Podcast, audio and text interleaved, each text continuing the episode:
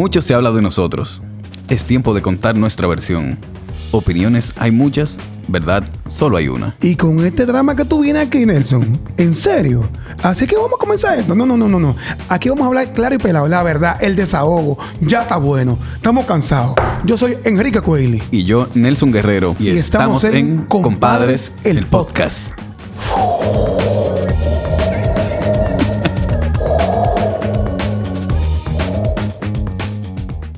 Contentos de este invitado que tenemos en el día de hoy en Compadre de Podcast. ¿Por qué?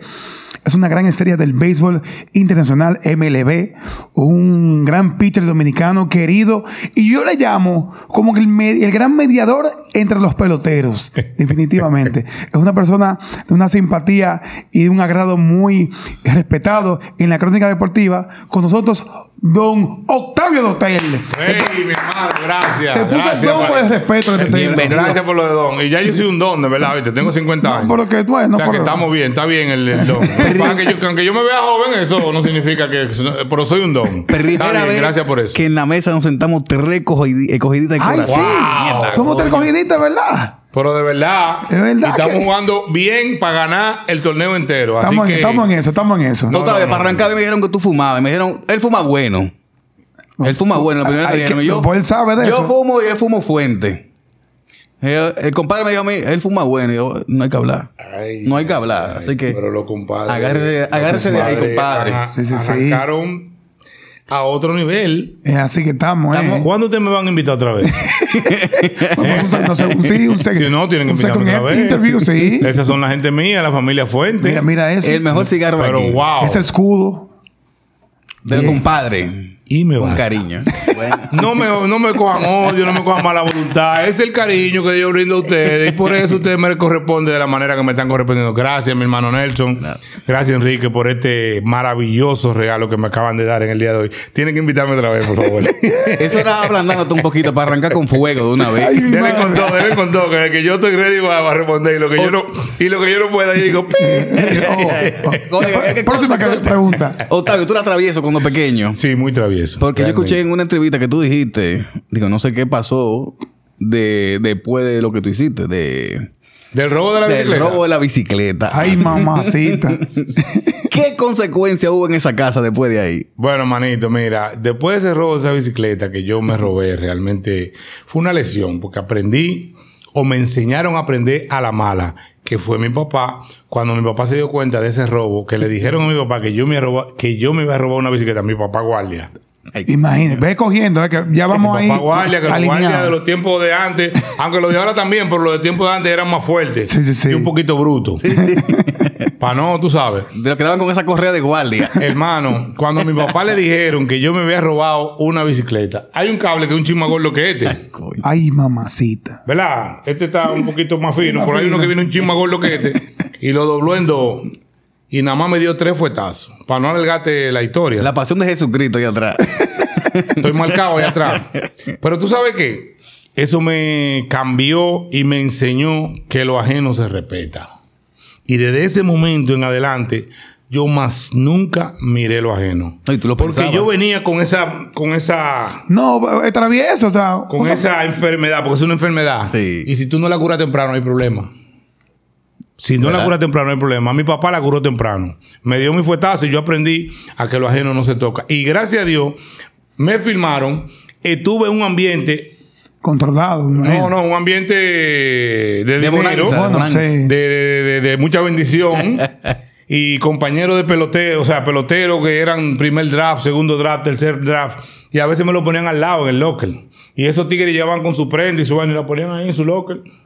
Si yo no me cortan Ah, esa entiendo, enfermedad sí. de raíz, tú sabías vea, que yo iba a meter la mano ahí. Sí, porque te- es una te- enfermedad te- que viene de raíz. Te comprendo. ¿Entiendes? Entonces, mierda, pero gracias a Dios mi papá me dio esa pela y yo me siento sumamente agradecido porque esa pela permitió que yo hoy en día o en mi vida pude jugar 15 años en Grandes Ligas sin ningún problema, gracias a Dios.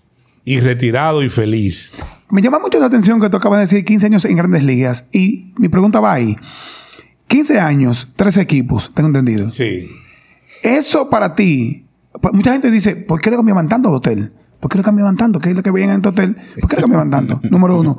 O también, ¿por qué los, los- los equipos no los retenían?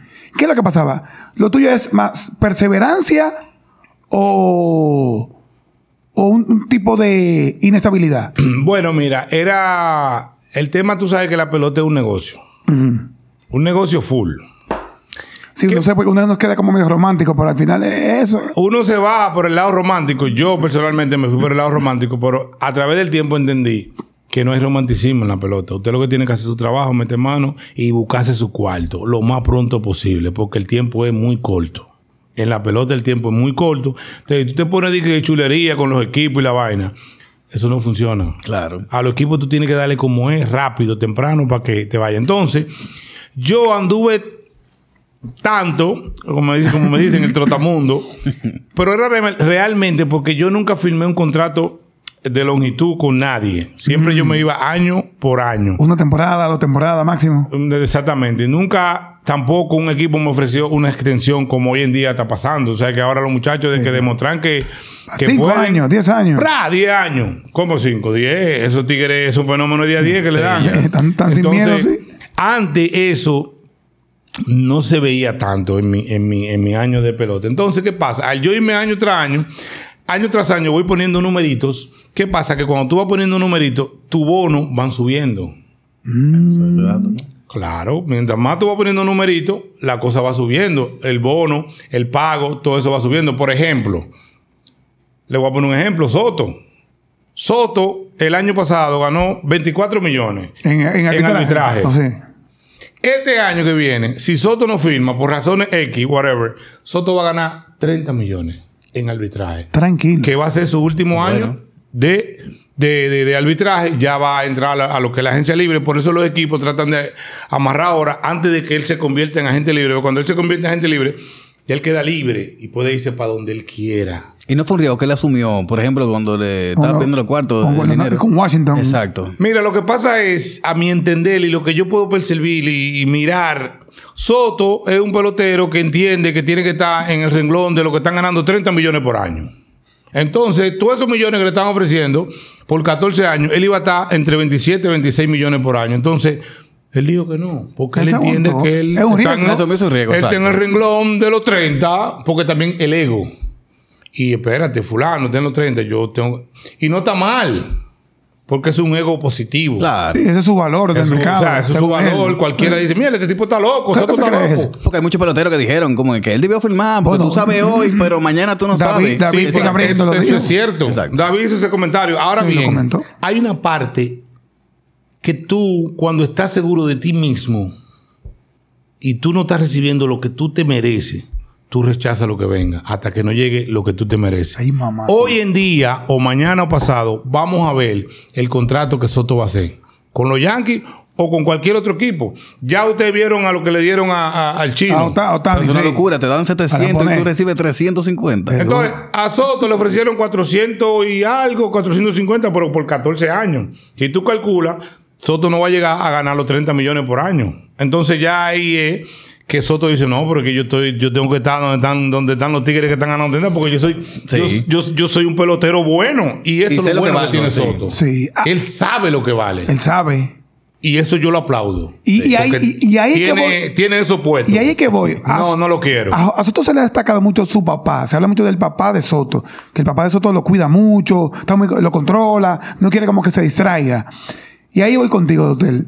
¿Qué tan importante fue tu papá para tu desarrollo en tu carrera en el béisbol?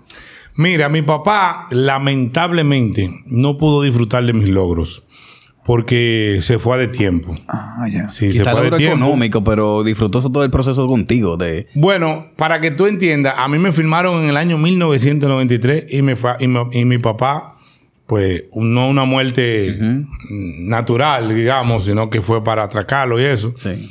Y lo mataron en noviembre de ese mismo año, del 1993. Uno delincuente. Eh, pero Dios hace su justicia.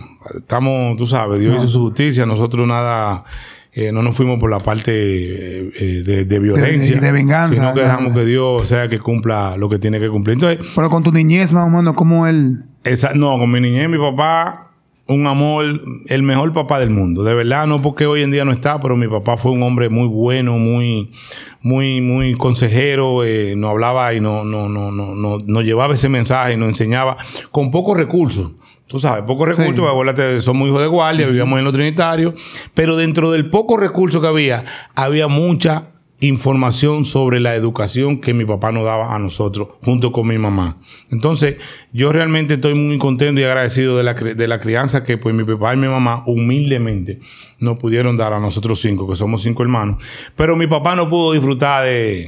De la bonanza. Sí, no, no, no pudo disfrutar del gozo, no pudo... En el, en el tiempo que tú estabas en, cada, en tu momento en el montículo, pensabas mucho en tu papá. O sea, cada vez que tú haces un pichaba, te ganaste serie mundial. Mm, No en el clase- montículo, pero sí pensaba mucho en papi, porque que papi fue una persona demasiado buena, no porque no está con nosotros, sino porque realmente mi papá fue bueno. Incluso hay una anécdota que yo tengo, que mi papá fue a buscar mucho, varias veces a buscar visa. Pero ¿qué pasa? Yo no estaba filmado todavía. Ya. Y me lo rechazaban junto con mi mamá, tú sabes, con guardia. Sí. Sí, como que. Sargento. ¿Para qué se va de No hay, viaje? no hay, no hay fondo para... Ese se va a quedar. Para justificar. A- a notificar, ¿te Sí, tú entiendes? sabes. ¿Y qué pasa? A mí me firman en el 93 y a los cuatro años me meten en el 40 men. El 40 men es que tú estás protegido en el roster de los 40 de Grandes Ligas. Ya. Ya cuando tú estás en el roster de los Grandes Ligas, ya tú puedes llevar a tu mamá y a tu papá a buscar visa y te le dan. Porque ya tú estás en el roster de Grandes Ligas. ¿Qué pasa? En cuatro años después de la muerte, yo, gracias a Dios, pues pude entrar al, al 40 men roster. Y eso me daba como un poquito de nostalgia. Yo sabiendo la lucha que mi papá cogió y el tiempo y, y- y los dolores de cabeza buscando esa visa, buscando una mejor vida, ¿tú me entiendes? Pero nunca se pudo dar porque no habían los recursos que lo vaqueara de la forma para que el consulado entendiera que tenía que darle visa. Y nunca sucedió. Y después que me metí en el Forimén, ya yo pude buscarle visa a mi, a mi mamá, a mis hermanos, tú sabes, todo mi entorno. Y de verdad que eso siempre lo tengo ahí en la cabeza. Ese pinito. Sí. Sí, te- no, esa espinita no me da, pero sí, siempre recuerdo a mi papá desde el día uno hasta el momento, porque es que mi papá fue un padre ejemplar para mí. O sea, me, me- me- me supo encaminar y me supo llevar por donde yo tenía que ir. Esas pelas que me dio me enseñaron al máximo para que yo aprenda a respetar a lo más viejo que yo, a lo, a lo más adulto que yo, y respetar eh, eh, lo que es lo que no es mío. Tú sabes, yo a la actualidad, yo el que es más viejo que yo lo respeto y hasta el más joven que yo lo respeto. O sea, siempre trato de mantener una línea aprende, como dicen. de respeto y re- realmente yo pude aprender mucho de mi papá. Y eso que tú aprendiste de tu papá, quizás la rectitud o la organización, ¿cómo tú aplicas eso con tus hijos? Bueno, yo trato de hacerlo un poquito más abierto con mis hijos. Eh, transparentar todo con ellos. Decirles cómo son las cosas, eh, cómo tienen que caminar, cómo tienen que ser. Y gracias a Dios, de verdad que gracias a Dios, tengo tres hijos maravillosos que son muy educados. Mis hijos, mi, mi hija. Eh, mi hijo Eduardo, eh, Manuel, que tiene cuatro años, es un poquito eh, alegre, pero sé que con la ayuda de sus hermanos y no y yo como padre y mi esposa Maciel le vamos a enseñar lo que es la parte eh, ser humilde. Mis hijos son humildes al 100%. Yo de hecho, tú sabes que yo tengo un colegio. Sí, Cuando sí. yo estaba ahí, ahí chiquito, tuvo mi hija en, en la parte de gimnasia. Cuando yo estaba chiquito, eh, hay mucha gente que me decía, no, no le diga a ellos que, que ellos son dueños del colegio, que esto, que después se van a creer a la Oh, movie, que esto. Y yo, no, usted está equivocado. Usted tiene que decirle a su hijo que él es dueño de ese colegio y que él tiene que proteger y cuidar ese colegio porque ese colegio es de él. Entonces él tiene que dar ejemplo. En ese colegio mis hijos tienen que dar ejemplo. Porque esa es su propiedad, eso es de ellos. Sí. Entonces si ellos no lo hacen, ¿Qué ¿Quién lo vamos va a hacer? Entonces, ¿Tú entiendes? Esos son los manejos que yo realmente me he tratado de manejar con mis hijos y no esconderle nada, o sea, ser transparente con mis hijos. Cuando me preguntan lo que me preguntan, yo trato de, de decirle y si no tengo la neurona para responderle, le digo a mi esposa, mi amor, respóndele, por favor, ayúdame. Teles. Eso es algo importante. Yo venía en el camino y yo te he visto de una forma siempre muy afable, muy agradable como con tu entorno. Y tú eres un tipo, eh, fírmate en el 93, dinero, juventud, fama. Y yo me pregunto, y yo, hay momentos que tú dices, ¿para qué yo tuve muchacho? Porque yo tengo, se supone que tengo todo. Y tengo quizá 10 mujeres esperándome, eh, mucha gente me brinda muchas cosas. Y eso a veces nubla a algunos peloteros. ¿Y dónde? Algunos deportistas los nubla. ¿Dónde están esas 10? Y lo confu- No, no, yo digo por- porque. no, lo que pasa es que sí, para bien o para mal, lo, lo tienen como a la mano. Es como Sí, sí, está todo ahí a merced, al merced. a merced. ¿Cómo tú pudiste manejarte y qué te, qué te- cómo te nació tener un muchacho? Tu primero, ¿cómo te, cómo te surgió eso? Mira, tú sabes que yo vengo de una familia, eh, eh, como le dije ahorita, una familia eh, organizada, una familia que humildemente pues nos enseñaron los valores. Y sí, es verdad. Una yo presión, un hotel no es- tuve no es mucha gloria, un tipo Tentaciones. joven, con dinero y la cosa. Pero ¿qué pasa? La familia es algo muy importante en la vida de un hombre aún tenga o no tenga dinero, porque eso es lo que te hace eh, comprometer con llevar ese mensaje a tus hijos. Por ejemplo, yo soy un hombre feliz porque tengo mi familia. Si yo hubiese sido un hombre soltero sin hijos, yo estuviera perdido. Y perdón a los que son solteros, que no, No, no, tienen claro. hijos, a los a los que tienen, que los hijos viven para allá. Exacto. Eso no es feliz, eso no es vida. La vida está cuando tú estás con tu familia en conjunto, que vive con ellos y está ahí, y los hijos te dan la carpeta, y la hembra esto, y el varoncito aquello, y cuando ya comienzan a decirte cosas que tú dices, wow, y tú te sorprendes. O sea, eso es vida. No, y que tú dices que vas a romper la calle, pero lo que tú no sabes es que la gente más vieja que tú te dice, la calle te va a romper a ti porque yo intenté hacer lo mismo y generación anterior hicieron lo la mismo. calle siempre va a Y estar va a estar ahí. igualito. Como es como yo le digo a mi hijo, mi hijo tiene 13 años, está en la adolescencia, de que tú sabes. No, no, full, eh, full. alegre, ay, papi. Tranquilo, que la calle siempre va a estar ahí. No te desesperes. Haz lo que tú tienes que hacer, concéntrate en lo que tú tienes que hacer. Enfócate en tus estudios, trata de sacar buena nota, trata de ser un niño bueno, porque realmente la calle siempre va a estar ahí. Entonces, vuelvo al tema de, de- de la fama y el dinero y la no, vaina. que, que, que mira. Si yo no tuviera una familia como la que yo hoy en día tengo, gracias a Dios, quizás yo no, hubie- yo no estuviese viviendo lo feliz que estoy viviendo con mi familia. Porque está bien, tuviera todo, dinero, mujeres, esto, carro, aquello. Y que quizás pero ese no- dinero no hubiera durado tampoco. Hasta como le ha pasado a algunos, sí. Pero no fuera feliz. Sí. que ahí es que está todo. La felicidad. Tú puedes tener todo lo que tú tengas, mi hermano. Pero si tú no eres feliz porque te, te hace falta algo, hay problema. Entonces yo soy un hombre que me considero feliz por todo lo que está en mi entorno Sí. y por todo lo que yo vivo y disfruto en la vida. Tú sabes, yo trato de disfrutar el mínimo momento sin hacerle daño a nadie. Sin hacerle daño a nadie. Que siempre he dicho eso. ¿Cómo así que sin hacerle daño a nadie? Bueno, si tú quieres salir por ahí de risol o, de fiesta o gozar y rumbear y todo, pero si tú le debes dinero a alguien, tú no puedes salir a rumbear, mi hermano, porque tú tienes un compromiso. Tienes que tú le pagar primero. dinero. Yo- yo- Entonces, yo- aunque tú no lo creas, Sí. tú le estás haciendo a- daño a alguien. Sí, sí, sí. Porque tú tienes un compromiso que le debes una cosita a alguien allí. No, que le anda escondiendo- eh, corriendo y escondiéndote. Entonces tú Lógico. andas fronteando en las redes. ¿Te está, güey, te está que yo burlando sí. de mí? Que yo sí, pero entonces eso es hacerle daño a alguien. Porque ese alguien está viendo que tú estás en la calle tirando dinero para arriba y tú no le pagas. Es un ejemplo. O no le paga la mitad, aunque sea. No es algo. Es un ejemplo que estoy poniendo, Sí, sin sí, hacerle sí. daño a nadie. ¿Tú me entiendes? Entonces yo trato de usar mucho esa frase porque yo entiendo que si tú vas a vivir la vida y a gozarla, trata de gozarla sin que, sin que tú no le hagas daño a nadie y que nadie mañana diga, mira ese desgraciado, ¿cómo está ahí haciendo esto, y haciendo y me debe mi cuarto y vaina? O sea, yo siempre trato de mantengo, trato de mantener esa frase en mi cabeza y lo, lo poco mucho que disfruto, lo disfruto al máximo porque no tengo problemas, gracias a Dios. Sí. Una pregunta, eh, bueno, un comentario primero. Yo vi una entrevista que estaba tu esposa Maciel, la esposa de Kilvio en... Kilvio Vera. en- eh, Kilvio Vera en, en El Sol con Soy la Luna. Eh, solo para mujeres, sí. Exacto. Entonces, ella le preguntaba que cómo era la vida de ellas cuando ustedes estaban en ruta. Que se en- perdían 7, Ay, 10 días en la sí. calle. Y ellas respondieron que muchas veces para los hijos era muy doloroso. Sí. Sobre todo que el papá, la figura paterna no estaba ahí. Sí. Pero, ¿cómo te sentían ustedes en ese momento? Porque ustedes también estaban en ruta, ustedes quieren estar con sus hijos también. Si te fue mal un día en un juego, tú estás encojonado, que quieres romper toda la vaina de, de, de dogado y cosas. que eso- Y- pero tú no tienes quien apoyarte emocionalmente. ¿Cómo ustedes hacían eso? Mira, yo realmente, yo quiero decir que me cuidé mucho y yo realmente, pues, mi primer hijo tiene 13 años y yo Tiene- tengo 10 retirados. Tiene buen swing. O sea, sí, está nítido. Entonces, yo realmente comencé tarde con el tema de mis hijos. Y quizá tú dirías, ¿pero por qué? Y yo, bueno, yo dije, bueno, déjame yo hacer lo que tengo que hacer, buscarme lo que me tengo que buscar para después ya estar tranquilo con mis hijos y mi familia sin estar mucho fuera o lejos de ellos, que es lo que tú estás mencionando. Sí, sí, sí. Yo, gracias a Dios, puedo decir que yo nunca tuve tan lejos de mis hijos en el momento de mi carrera porque yo comencé tarde o tuve mi primer hijo tarde, a los 33 años. O sea que realmente yo comencé un poquito Mo- tarde. Bien, para mí bien. Eh, Está bien, porque yo tengo más viejo. pero- Sí, yo también.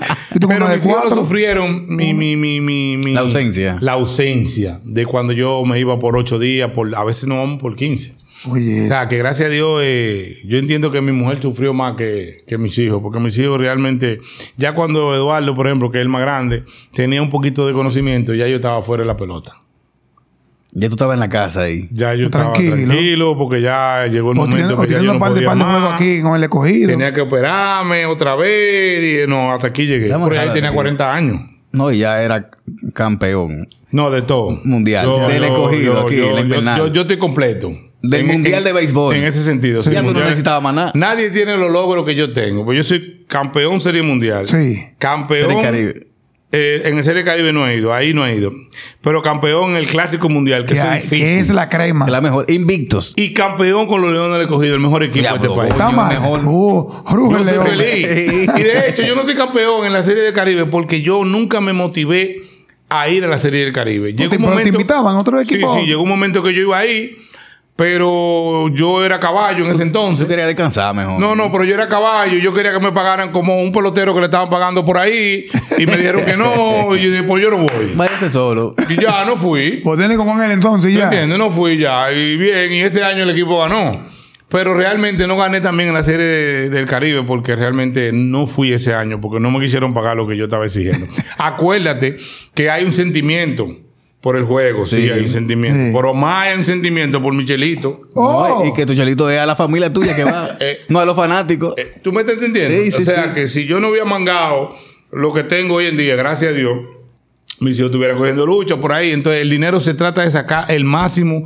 Lo más que tú puedas, muchachos jóvenes que están jugando pelota, saquen su cuarto, hagan su diligencia, búsquense su, su, su, su- su- su moneda lo más rápido posible, no pierdan tiempo, porque hay muchachos jóvenes que tienen un talento increíble, y no solamente en el ámbito de pelota, Sí. en cualquier otro ámbito. El empresariado, Que tienen, que tienen el, el talento para allá, está donde tienen que estar. Para Entonces se ponen a, a comer M. No, mete mano de una vez, mi hermano, no, pierda tiempo. Es que hay muchos que se vuelven locos también. Aprovecha, y esa es, ese tiempo que tú estás perdiendo por, por, por estar de estúpido, eso es dinero que tú estás perdiendo. Entonces, Sí. eso es lo que yo le digo a muchos muchachos en la pelota. No pierda tiempo. Si tú puedes llegar a los 20 y meter mano de una vez, ¿por qué tú quieres llegar a los 25?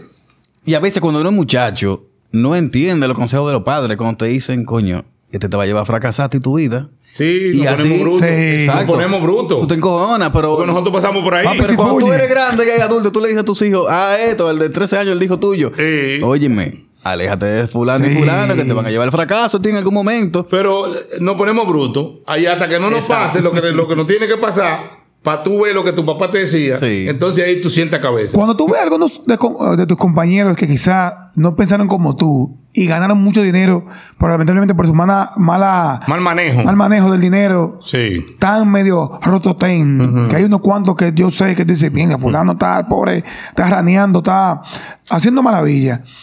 ¿Qué tú sientes eso que tú dices, cúnchale, fulano, tanto, tanto que se lo dije a fulano y no cogió cabeza? ¿Qué tú piensas de eso? Yo me siento mal con la persona, no conmigo.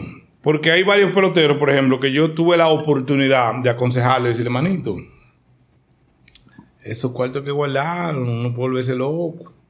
Sí, porque yo decía, por ejemplo, mira, yo me ganaba un millón, por ejemplo. Yo trataba de ese millón guardar 700. Oye, Y los otros 300, entre abogado y rumba Sí. y carro, Sí, lo- que- yo estoy bien. Porque yo estoy guardando 700. Va muy bien. Oh, nítido yo estoy. Y Entonces, de 20, eh, 20 millones. que- bueno. Pero te estoy poniendo este ejemplo como más, más rápido, más sencillo y más rápido de, de, de- Sí, sí, claro. de Nos asumirlo, no, ey, nos gusta calcular cuánto ajeno. ¿Tú Ay, entiendes? sí. Entonces yo, al igual como yo pensaba, yo traté de aconsejar a varios co- colegas, Pero a mí la gente, o mejor dicho, los peloteros, eh, eh, en la gran mayoría, me ven como, como que yo soy un loco. Porque yo- como yo soy. Pero tú eres yo muy soy una persona alegre, cool. chévere, gozo, y, hey, que es lo que hay. Entonces la gente eh, presume y entiende que yo soy un loco. Pero ajá, tú tienes que ver para atrás y ver qué es lo que es conmigo Claro. para tú entonces poder eh, señalar a alguien y decir, este tipo es un loco de verdad. Tú no puedes decir, yo no puedo decir de ti que tú eres un loco si yo no te conozco en Claro. fondo. Sí. Como hay mucha gente por ahí que hablan disparate. No, que fulano es un loco, pero tú lo conoces. Tú has compartido con él. Sí. Tú has hablado con él. Tú has tenido una conversación. Tú has tenido un- un- un cer- una cercanía un con esa persona que sí. tú estás hablando disparate de esa persona. No, entonces, ¿cómo tú estás hablando mierda de una gente que tú no conoces? Y que René. Que en- aquí existe mucho eso. Sí, Sí. aquí Entonces- juzgan sin saber. A donde voy es, yo traté de aconsejar a mi amigo y es el- la respuesta de él fue, oye, ¿quién me está aconsejando a mí? Uno más loco que yo. Mira el loco. Es que, Está bien, es que se, van con el amague. Mira el loco. está bien, no hay problema. Y yo dejé eso ahí. Y yo no me sentí mal. Porque No, yo lo que tú estaba dando un consejo positivo para que tú te sentaras y no te vuelvas loco. Porque es que cuando tú tienes tanto dinero, hay de todo detrás de ti.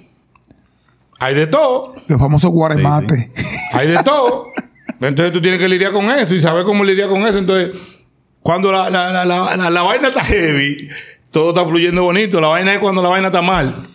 Que el juidero se arma de una vez. ¿Tú me entiendes? No, y, tú Entonces, sabes, y tú sabes quiénes son tus amigos en ese momento. Ay, ¿tú me entiendes? es Entonces, así. esa es la realidad. Entonces, yo soy de la persona que traté de aconsejar, o no, no traté, consejé, pero no se me hizo mucho caso porque decían que yo era un loco. Pero está bien, yo lo dejé ahí. Pero tú sabes, ellos hoy en día no están bien, yo estoy bien. Yo por lo menos encuentro para comprar mi arroz, mi salami, mi huevo. Y tu viajecito. Mi carnecita para salir de viaje con la familia, con mis hijos, con mi esposa. Vámonos para, para- para un sitio de para 20 días. Aparece. Y que la gente confunde, que te dice que tú eres tacaño y tú dices, coño, pero yo gasto en mi, Ah, en mi no, no, familia. no, yo soy tacaño, sí, yo sí, pero yo soy tacaño con el que quiere que yo le Claro. venga a dar lo mío. Ahora, conmigo y mi familia, yo no soy tacaño, yo soy abierto co- como una pompa. Sí. pero con el de fuera, sí, yo soy tacaño. Claro. Por ejemplo, Claro. En, en- en ese renglón también ponen mucho a, a Bautista. Bautista también como Bautista, José, José. José. Él es muy agarrado con su cuarto, él no camina. Y, yo, y, y a mis Ramírez también lo meten ahí. Bueno, Eh, que ah, esos son su oye, pues eso es su dinero que Y se yo- ganó. y fuiste tú que te mataste de 15 años batía, eh, pichando. Ajá, oye, mataste tú. El dinero fácil se gasta fácil. Ahora, el dinero fácil, tú sabes cómo tú lo consigues. Sí. No me voy a ir a lo profundo. Pero el dinero fácil, tú sabes cómo se consigue. Sí, sí, sí. Ahora, el difícil, tú también sabes cómo se consigue. Entonces, cuando tú consigues el difícil, tú le das valor a ese Tú dinero. lo piensas dos veces. Y de hecho, que Y- tú y comentaste, usted lo cuida tú comentaste de que lo que tú más gastaste fue un- en un Lamborghini, ¿fue? en un Lamborghini. Ese fue mi... mi- Como mi- tu juguetico. Bueno, no fue, fue un, un- como un sueño que yo tenía de, De chiquito, cualquier un muchacho. carro. ¿tú entiendes? hasta adulto uno. Ahora mismo. Digo, yo soy fanático de la Kia. y yo, mira, yo le hice, yo le hice mis cuatro años mi Lamborghini feliz. Claro. Y lo disfruté y lo gocé. Y ya lo vendí. Hoy en día, ya yo puedo andar en lo que sea, sin problema, porque ya yo quemé esa fiebre. Y que Fulcar decía, yo tenía siete vehículos, seis vehículos. Y Ah, al final eh, andaba en uno. lo vi en una entrevista ¿Para qué voy a tener siete vehículos? Parado ahí, devaluándose. ¿Me está entendiendo?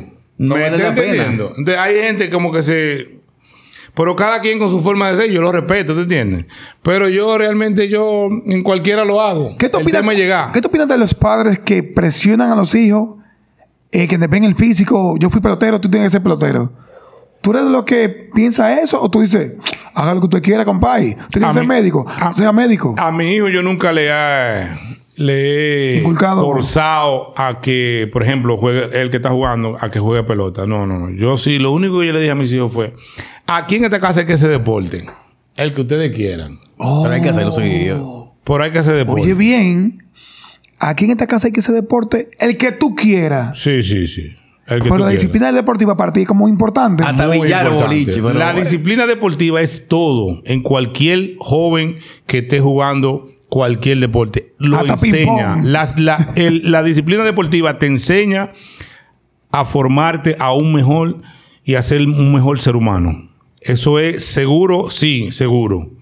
la disciplina Por la- deportiva por- te ayuda por la- mucho. por la- 100%. por por- los compromisos, Trabajo en equipo. a la hora que tiene que estar, trabajar en equipo, eh, las reuniones, o sea, eso te enseña y te lleva más allá cuando ya tú te, de otro, de otro- o sea, a un tamaño X. Sí, sí, sí. O sea, si tú te fijas, tú el que ha jugado deporte tiene un manejo y se sabe manejar. Se cuida su cuerpo, la salud, que es muy importante. Por ejemplo, mi hijo jugaba lo primero cuando estaba fútbol. Ay, no, la está fiel. bien. Que los Messi, que los Ronaldo. Dale para allá, no hay problema. Después me dijo, papi, yo no quiero jugar fútbol ya. Yo no quiero jugar pelota. Digo, ah, no, pues vamos a jugar pelota. Vámonos por aquí. no. Mi hija estaba en la gimnasia, pero se me puso media vaguita.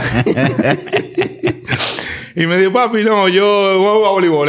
Pues está bien, vamos a jugar Dale voleibol. Y está jugando voleibol. Gracias a Dios, mis hijos, como te dije ahorita, son unos niños. Y el chiquito. Bueno, Emanuel es, es que vamos a tener que trabajar con él. Yo creo que No, sí, que pero mi tú le esposa y yo vamos a tener que trabajar. Tú le recomiendas te- un Tenemos un trabajito bacano. Mira, ahí. tú le dices judo, jiu-jitsu, No, cualquier... no, no, él va a hacer deporte.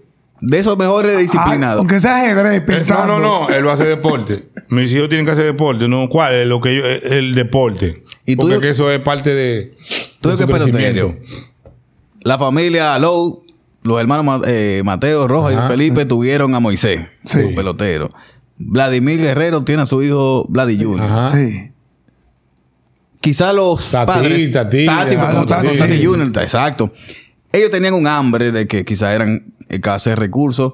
Vienen subiendo, quieren firmar porque quieren tener su dinero y su cosa para su familia y cosas. ¿Tú crees que el hijo tuyo también tiene esa hambre de llegar a Grande Liga, de ser un buen pelotero?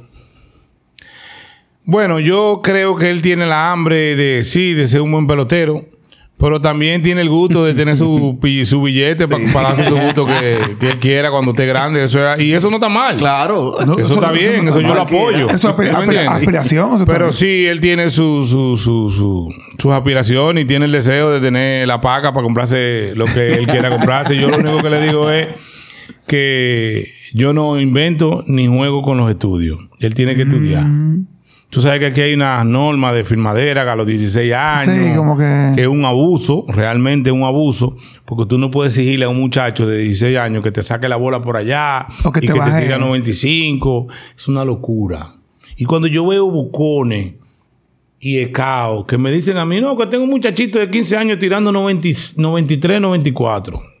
Mm. Yo nada más lo miro. O sea, yo le digo, tú te estás creyendo tu propia mentira. ¿Tú que, tú que sabes de eso. No hay forma que un muchacho de, 15 de 16 años te tire 95 millas, 94. No la falta- hay forma. La falta de desarrollo todavía. El cuerpo no está ready para eso. Y yo le digo a mi hijo, mete mano, ponte para lo tuyo, dedícate, entrégate. Y de hecho, le digo, esfuérzate y haz un poquito más de lo normal para que si mañana las cosas no te salieron como tú querías, tú no te sientas mal contigo mismo, porque tú sabes que tú te sacrificaste y le pusiste un extra para que mañana tú no te sientas mal de la cabeza, de que porque tu vagancia o por tu negligencia, tú no llegaste a donde tú querías llegar porque tú no hiciste lo que el coach o tu entrenador te dijo. Siempre ponle un extra. Y es un sacrificio grande porque tú tienes que levantarte temprano. Pero tú te Una sientes- hora, dos horas. Pero tú te sientes bien el día que tú no puedas llegar. claro. Porque tú dices, Yo di lo mejor. yo di lo mejor. Sí, me entregué. Yo hice todo. ¿Tú crees, Pero que, coge, el- tú, tú crees que él coge, coge presión por ser hijo tuyo? Él coge su presioncita, pero yo le digo, hijo del oye, hotel, de hotel. sí, sí, él, él O sea, coge su o sea, que presioncita, le- pero le- yo, no, le van- pero yo le digo, tranquilo, mi hijo, disfrute el juego, gózalo, que es lo más bonito que tiene el juego de pelota ahora, porque después que ya tú firmas, ya no hay gozo, es meter mano, porque a ti se te está pagando por un, por un trabajo. Y esos gringos no juegan. Y eso es, no dice que, ah, que yo soy bonito, que yo soy el hijo de Octavio Hotel. No, eso no existe. Usted tiene que meter mano. Al contrario. Por compromiso, por obligación. Claro. Porque ahorita a Soto le dan 500 millones, va a ganar 35, 37 millones, 40 millones por año. Soto tiene que justificar todos los cuartos. El chino tiene que justificar esos cuartos. Bueno. Claro, están garantizados. Sí, sí, sí. Pero hay un punto donde que el día que tú no resuelvas, tú te sientes mal.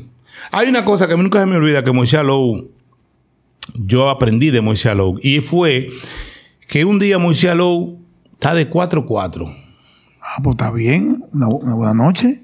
y tiene otro turno y lo veo que quiere dar otro hit. Y le digo, capitán, después del juego, capitán, pero venga acá, usted tiene cuatro hits, si falló el quinto, está bien, ¿cuál? no, sargento.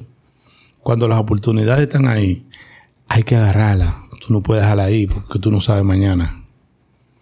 Y yo dije, coño, tienes razón. O sea, él se sentía en las mejores condiciones para dar ese quinto hit ese día. Ah. Y él se encojonó porque no lo pudo dar, por razones que sean. Se encojonó porque él lo que quería era dar el quinto hit. Para aprovechar esas condiciones del día que él había tenido, que ya tenía cuatro hits. O sea, estaba bien. O sea, él no, no era. Él no se sentía satisfecho con el logro que ya había tenido. Él quería más. Entonces, cuando tú juegas un deporte con, en lo que tú te, te, te destaques, siempre trata de querer más. Porque es que mañana tú no sabes. Claro. ¿Y el pelotero más disciplinado con el que tú has jugado? Dominicano, extranjero, cualquiera. No, dominicano. Señor Albert Pujol. Sí, el tipo es cuadrado, de verdad. Porque tiene. Pujol Parece- parece un cadete. es loco en disciplina. Oiga bien. Loco en disciplina. Yo no he visto una gente más disciplinada que ese señor. Pujol llegaba al play a las 12 del día y se iba a las 12 de la noche. Cuando el juego era en la noche. ¿Cómo va a ser? En lo poco que yo tuve con él. Sí. Pero si lo está haciendo en ese tiempo que yo estaba ahí, no es para demostrármelo a mí. Y él en su prime allá. Es porque en su Claro, prime. en su prime. No, él tuvo, él tuvo siempre su Mira, prime. que ¿Verdad? Sí. Vamos a ser sinceros. Él nunca, él nunca tuvo, verdad. él siempre Él, tuvo él su prime. finalizó, finalizó bien. Como un ¿Cómo que animal. Ya. Como un animal. De, no había una gente más disciplinada que ese señor. Pujol llegaba al play a, a las 12 del día, por decirte. A veces yo creo que llegaba hasta las 11. Ah, mira la computadora, el piche que va a pichar hoy, hacer su ejercicio, la verdad, cuando terminaba el juego se metía para el gimnasio, hacer su pesa, para cargarse un poco, pero ya el otro día venía a hacer swing, se soltaba, papá. Pero ahí todo el tiempo. Yo no- no conozco una gente más disciplinada que Pujol. ¿Y esa rutina de hotel cómo era? No, la rutina mía era un desorden. la rutina mía era un desorden. No, no, Tú no total. como flexibilidad, Mira, yo, ¿cómo te digo? eh, estiramiento. Arrancando un día de la noche, ¿cómo era? Mira, lo que pasa es que yo soy muy dormilón. A mí me gusta dormir mucho. Entonces yo, de hecho, Pujol me llamaba la atención. Cuando yo llegaba allá a San Luis, de hecho, ganamos ese año en la Serie Mundial. Entonces yo llegaba al play. Si el stretch era a las 4 y 15, yo llegaba a las 4. Pero así, cambiado de ropa y ¡uh! me cambiaba rápido y salía al stretch a, la cua- a las 4 y 15. Paul me decía, oye, tú no puedes estar llegando así aquí, tú tienes que de ejemplo, la gente te mira, tú eres un veterano. bla, bla, bla". Y yo, Paul, tranquilo, que esto me ha dado resultado. Sigue haciendo tú lo que tú estás haciendo y déjame a mí lo que yo estoy haciendo. No me venga ahora a controlar. Que yo no estoy No mal me venga a decir lo que yo tengo que hacer. Yo soy más viejo que tú. Eh, Vaya es Siga verdad, usted con su rutina que yo voy a seguir con la mía. Mientras yo esté resolviendo allá afuera, cuando me metan a pichar, usted me deja tranquilo. Coño, maldito loco. Tú siempre estás hablando vaina. Tú lo que tienes que llegar temprano aquí porque de ejemplo. Digo yo, hermano, que no me tiene que. Y a, y a Fulcar también. Fulcar también llevaba medio. Fulcar, o sea, no- cuando tú eres un pelotero ya profesional, tú sabes tu rutina. Y tú la haces quizás en momentos que otros no te ven y dicen que tú no haces nada. Mm, Pero ya. tú la haces. Sí. Porque tú sabes que tú tienes un compromiso. Ya tú cumple, tú ¿Tú cumple. entiendes? Si tú eres periodista o entrevistador y voy a entrevistar a fulano mañana, tú haces así, chan, chan, chan, chan, y lees de fulano para ver, para, ver qué es lo que tú le vas a preguntar. Claro. O tú no puedes venir con la al pelo de que, doctor, no, tú tienes que venir un poquito de vaina para preguntarle a doctor un ejemplo, ¿tú Claro. entiendes? Entonces, uno se alimenta y uno hace las cosas que uno tiene que hacer para poder, eh, cuando uno le pide al cuerpo, eh, ayúdame, hombre, que tengo que resolver, tengo que sacar este tipo de agua ahora. Para que el cuerpo te responda, tú tienes que ayudarlo. Y para coger la otra firma, Entonces, tú sabes, yo hacía mi rutina. Después del juego, yo me metía en mi tren, en mi, mi vaina de hacer de, gimnasio y hacía mi rutina. Yo no tenía que hacer tanto como Pujol, pero yo hacía mi rutina. Y yo me iba a mi casa tranquilo, llegaba a la casa, agarraba un cigarro, me fumaba un trago para botar el estrés del juego, porque eso es lo más fuerte que puede haber eh, eh, en el rol que yo estaba. O sea, yo era relevista y yo siempre venía en los juegos Sí, apretados, ganando por una, ganando por dos, ganando por tres. Tengo que enfrentarme a estos criminales. Eso es presión. Una alineación dura ahí a veces. No, eso es presión por todos lados. Entonces, ¿cómo, no, ¿cómo le voy a pichar? no, no, no, eso es una locura. A si tú te pones a darle mente- Ramírez uno tras de otro. si tú te pones a darle mente a eso, te vuelve loco. Tú tienes que ir para allá y gozar el juego, disfrutar. ¿Qué es lo que hay contigo? ¿Dónde que hay que tirarte? Vamos arriba, pa, pa, pa. Pues si tú te pones a darle mente a darle crédito al enemigo, tú estás jodido. Al enemigo no se le puede dar crédito en el mundo del, de- de- del deporte. Sí. En el mundo del deporte. Entonces, ¿qué te digo? Yo tenía mi rutina y yo llegaba al play. Y yo hacía lo que tenía que hacer y yo cumplía con mi trabajo. Es que es como yo le digo a los muchachos jóvenes. ¿A ti te gusta salir? ¿Te gusta la Porque, rumba? porque es normal que quieran salir. ¿Te entiendes? ¿Te gusta la rumba? Bien, perfecto. Aplauso. Ahora, si tú no sabes mezclar la rumba con tu trabajo, tú tienes que dejar uno de los dos. Ay. Y el más importante, el que genera. Sencillo. Sí. O si no, quédate con el otro y, te, y plótate. O sea, eso es algo normal. Si tú no puedes lidiar con los dos, haz tu diligencia. Yo podía lidiar con los dos. Mientras tú durmieras a ocho horas. No, no, yo podía lidiar con los dos. Yo rumbeaba y jugaba pelota. es más, yo, ese soy yo. Yo me sentía más comprometido cuando yo salía y que me daba unos traguitos, lo que sea, y llegaba al play. Por lo que yo hice la noche anterior, ya yo me sentía comprometido y tengo que meter mano. Oh, o sea, tu mente tú la ponías, ey, sé que me di un par de traguitos, Sí. pa, pa, pa, bailé, le di Sí, para abajo. sí, ok. sí. Pau, Ahora- yo ponerme ahora. Hay que meter mano ahora. Versión máquina. Si no meto mano, entonces yo no, puedo estar- no me puedo estar dando su gusto. Claro. Entonces había un compromiso que yo sentía y yo me ponía yo mismo. Doble. Y en el equipo sabían, o los equipos sabían No, que. tú- sí, los equipos sabían. Ya El después equipo- de. el Después equipo que tú eres veterano, ya. Es como. El, cuen- el equipo, de hecho, a los novatos yo les decía, eh, porque había novatos a veces que querían salir conmigo. Y yo, no, no, No no. te aguanta esto. Yo no puedo salir contigo porque mañana yo Este no un quiero, que compromiso. ven- no quiero que vengan a decir mañana que yo te son, son sacando. No, mira, yo voy a tentar el sitio. Si usted anda por ahí y quiere llegando, yo estoy, yo voy a estar ahí. Ahora, yo no lo he invitado, usted llegó solo. o sea, yo no me comprometía con, con ningún novato. Y no era que yo no quería. Era que no quería sentir ese compromiso y mañana están diciendo, ah, que de hotel te están sacando los muchachos. No, no, yo me iba por mi lado, yo tranquilo, yo hacía mi Claro. diligencia yo. ¿Qué, en pa- cuanto qué a- pa- qué papá de, de las grandes ligas tú dices, ese tipo sí crió bien a su muchacho?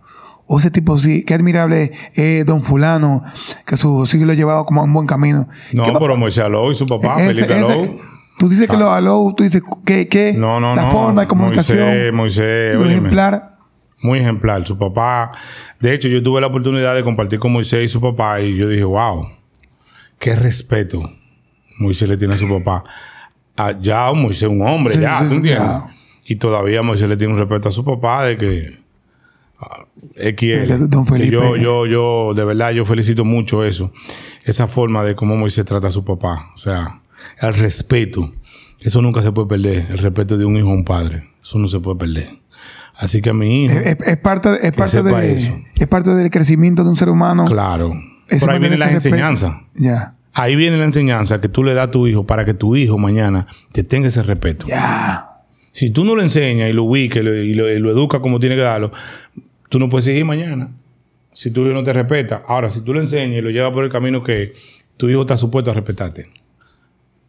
Cuando tú tengas 80, 60, 70, los años que tú tengas, tu hijo sí te va a respetar y te va a llevar como, como, como el papá que, que, que ejemplar que tú fuiste para él. Eso no, eso, eso no tiene falla. Hay que ser buen padre. Sí. ¿Cómo tú así. conociste a Maciel? Porque hay, hay unos rumores que dicen que tú le echabas maíz cuando fuera creciendo. ¿Cómo, cómo así? Ey, ¿cómo así? Fue- Mira, lo de, lo de Maciel fue... No, no, no. Lo de Maciel fue una locura. Bueno, no una locura, una bendición, diría yo. De que tú estabas enfocado en eso a, a par de años. No, yo, mira, la primera vez que yo fui a la casa de Maciel, yo, por la hermana de ella, porque yo conocí a su hermana, y yo fui a la casa de Maciel, había una amiguita de la, de la hermana de Maciel, como que estaba en mí. Entonces yo estaba haciendo mi diligencia, ¿tú me entiendes? ¿Qué pasa? Yo llegué a la casa de, de, de- de Maciel, pero con Candy. Sí, con la hermana. Y cuando yo llego, yo veo a esta muchachita, esta cosita tan Oh. bella, tan hermosa, y yo, wow. Pero ¿qué pasa? Maciel tenía 13 años en ese entonces.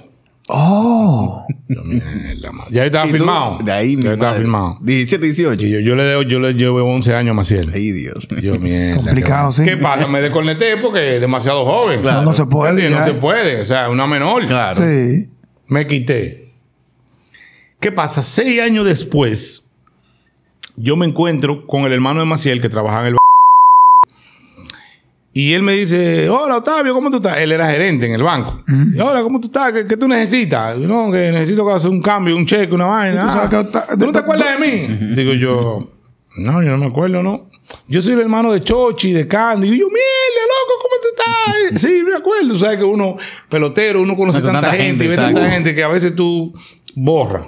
Pero no es porque tú quieres, es porque mucha gente. No, y tanto yo no sé cómo que que los presidentes retienen tanto. Yo creo que y ven hay- a una gente hoy y en dos años, tres años, yo creo que lo ven otra vez y te dice- dicen hasta el nombre. No, es que una gente atrás, yo creo que le dice presidente. Ese fulanito. Tiene que, abun- tiene que ser. Obligado. Óyeme, los presidentes no olvidan a nadie Sí. y, y- y andan con un reguero de gente y conocen gente y van gente y, y tú ves y tú vas y le, le llega en tres años.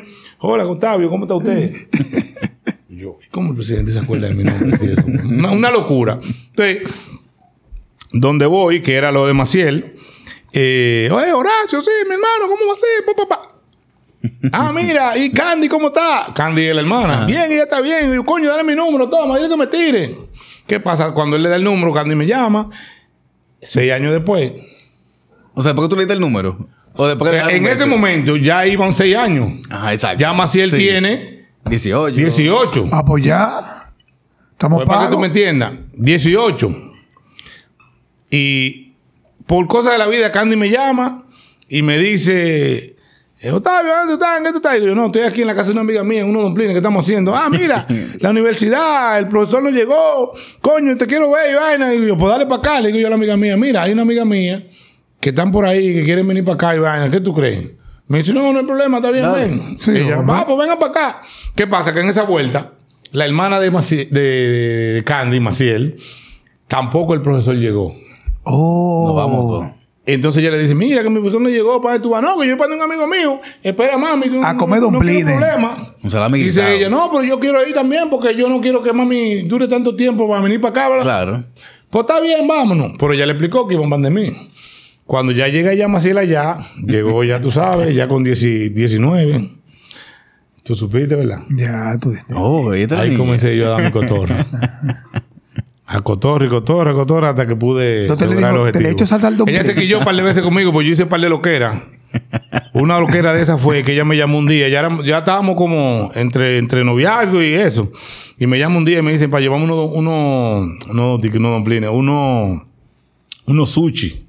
Que estaban ahí en la, en la calle esta, donde está al lado de la bolera, que había un, un, Ah, un sushi bar ahí. Autoriza, sí. Había un, un sushi. Ah, mira. famoso, ¿con qué se come eso? ¿Con qué se come No, ya yo, ya yo estaba, ya yo Ah, estaba comiendo sushi. estaba comiendo sushi. Ey, ya. ey, ey, ¿qué? Ya yo estaba comiendo sushi, tranquilo, ¿no? poco- ¿Qué fue? De hecho, yo aprendí a comer sushi por Moisés. Pero con los palitos o con, con Con todo ya, con todo. La primera vez yo como que mierda. Pero después yo, yo aprendí, porque tú sabes que Moisés es pecador. Sí. Ay, sí, es Sí, verdad. Moisés es pecador y... Tiene una bonita Por- casa allá en Salinas. Filate- Por el papá. filetea los pecados y le echa la salsa de soya y eso, eso se le da de una vez crudo. o sea, buenísimo. Yo aprendí a comer sushi con Moisés. Entonces, ¿cómo que se llamaba ese sushi? Betros, Betros. Ah, sí, sí, sí, diablo. ¿Te acuerdas? Para atrás. eh. Por ahí. Viste que estoy bien. Sí, sí, y sí. me llevó sushi. Me dice, ah, mira que te voy a llevar, que no me toca universidad hoy. Ah, pues está bien, dale. Yo estoy frente a mi casa, en un bulevar que había ahí, sentado ahí, cogiendo fresco en los trinitarios. Y le digo a Maciel que me- sí, que me lleve los sushi. Maciel la cogió para allá, pero después que yo terminé de hablar con Maciel, a los 15 minutos, acuérdate que yo te dije a ti que yo era volado, me llama Moisés. Sargento, ¿dónde está usted? Digo, no, capitán, aquí en mi casa, tranquilo, aburrido. Ah, pues venga para la finca, vamos a un coro para acá. Digo yo, ah, no, está bien, capitán, ahora mismo. Pa, pa, pa, me cambié y ¡fuap! Y arranqué y me fui para la finca Moisés. Esa finca era buena. ¿sí? Es chulísimo. Excelente. ¿Sabes? Esos caballos y todo eso. Sí, Chulísimo. Mira, y cojo yo para mi finca y totalmente olvidado de que Maciel me llamó y que me va a llevar unos sushi. Ay, Ay, mamacita de hotel. ¿Y entonces? Allá en la finca Moisés no había señal. No, porque eso es más para allá. Todavía yo creo que no hay. Llego. Bueno, al otro día mi mamá me, me ve y mi mamá me cuenta, pero muchacho, tú estás loco, ¿cómo tú le haces eso a esa muchacha? Y yo, ¿Y a mami, ¿de qué tú me estás hablando? Maciel vino y te trajo unos, unos sushi y tú Ay, Dios que viniera y no estaba aquí, mira, tú no puedes estar haciendo eso, muchacho, tú estás loco. Ya tú sabes, y ahí yo a pedir cacao. La mujer me dijo, no, no, no, no estoy en ti, tú eres un loco. Yo no, yo no estoy acostumbrado a bregar con locos. Y es verdad, yo no estoy acostumbrado a bregar con locos. Ahí yo tuve que afilarme, afilarme, afilarme hasta volver a conquistar. Y de ahí para adelante ya todo. Pero fue una, fue una, fue una bendición. Sí. Yo veo que Una Ma- bendición. Yo veo que Maciel, tú hablas de ella, hablas de tu familia y demás, y de Maciel, ha sido como, es como la punta de lanza, la bujía de tu familia. Maciel es el hombre en la casa.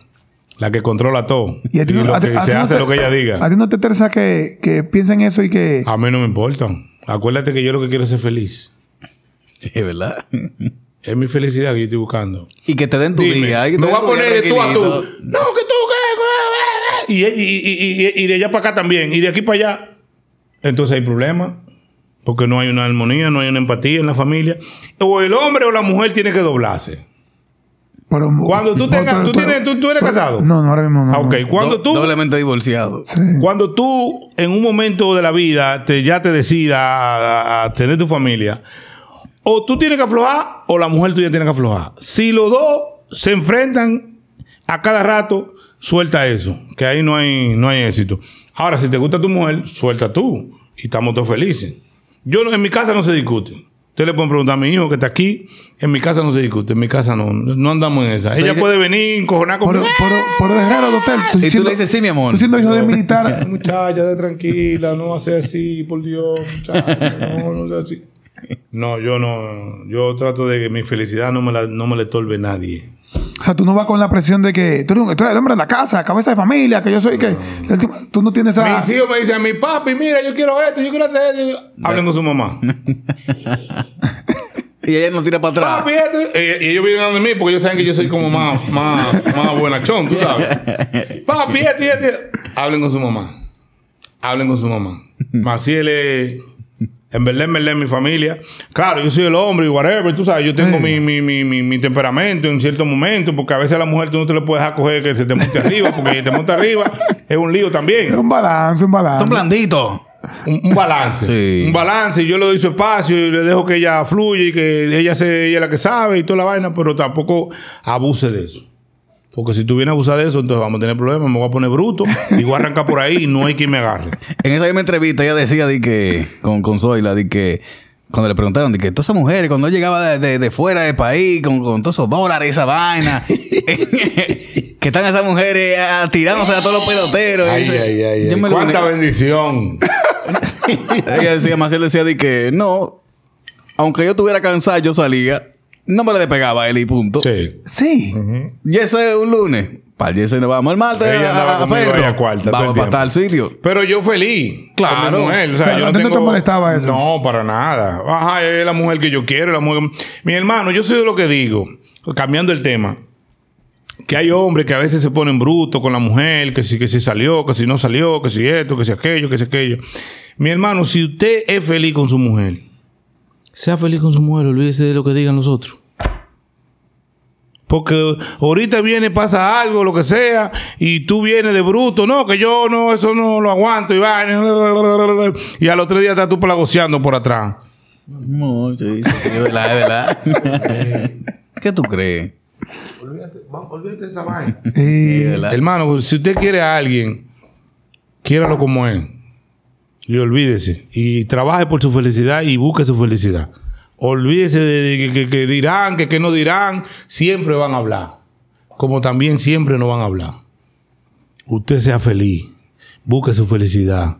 Organícese para tener su felicidad. Eso es. Yo soy feliz. Al 100%. En el tiempo que eh, te escucho, Hotel, muchos. Uno entiende que esa, esa parte, como esa mala percepción que tienen de ti, que no, Hotel es como.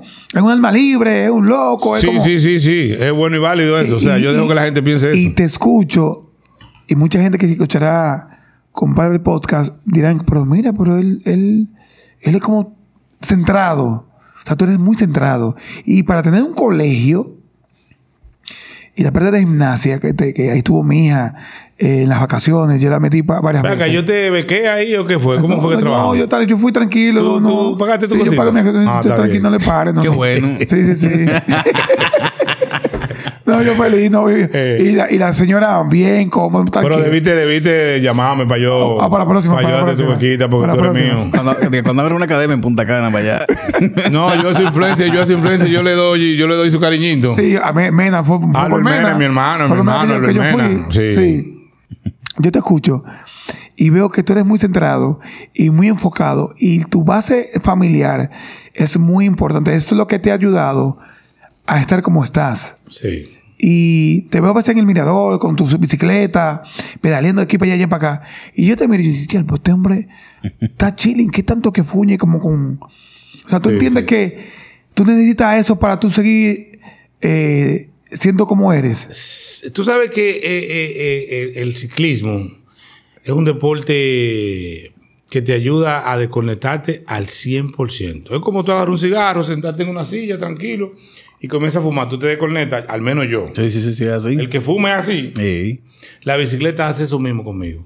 Pero esto le gusta a uno, no es tan dañino, pero no es salud. Pero La, la- bicicleta es salud. Entonces yo hago un balance. Yo me doy mi traguito, yo me fumo un cigarro. Entonces mañana voy a hacer mi ejercicio. No me lo ponga mucho para acá. toxina y todo ese alcohol del cuerpo y limpiarme y estar ready. No me tires ese cigarro mucho para acá. Entonces. Uno hace una balanza. Entonces, yo, cuando voy en la bicicleta, incluso a veces me llegan eh, eh, Pensamiento. pensamientos eh, que yo tengo que sacar el teléfono y decirlo, eh, papá, papá, papá, para que no se me olvide. ¿A tú crees que graba tú? Lo- Grabo se graba mi- video lo- montando lo- sí, los pensamientos. Yo grabo video también, pero mi- esos pensamientos que me llegan así, yo los grabo. Pa, pa, pa, para que no se me olviden, porque tú sabes que se olvidan Sí, fácilmente. sí. Entonces, eso es, eso es algo que me ayuda mucho, me relaja mucho. Y es un deporte y una disciplina muy bonita.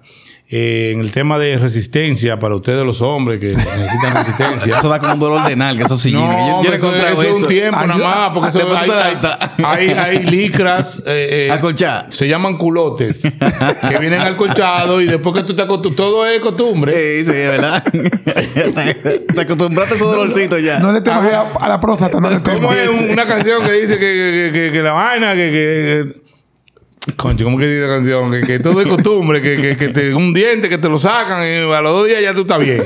Te duele lo primero, pero después ya se va el dolor.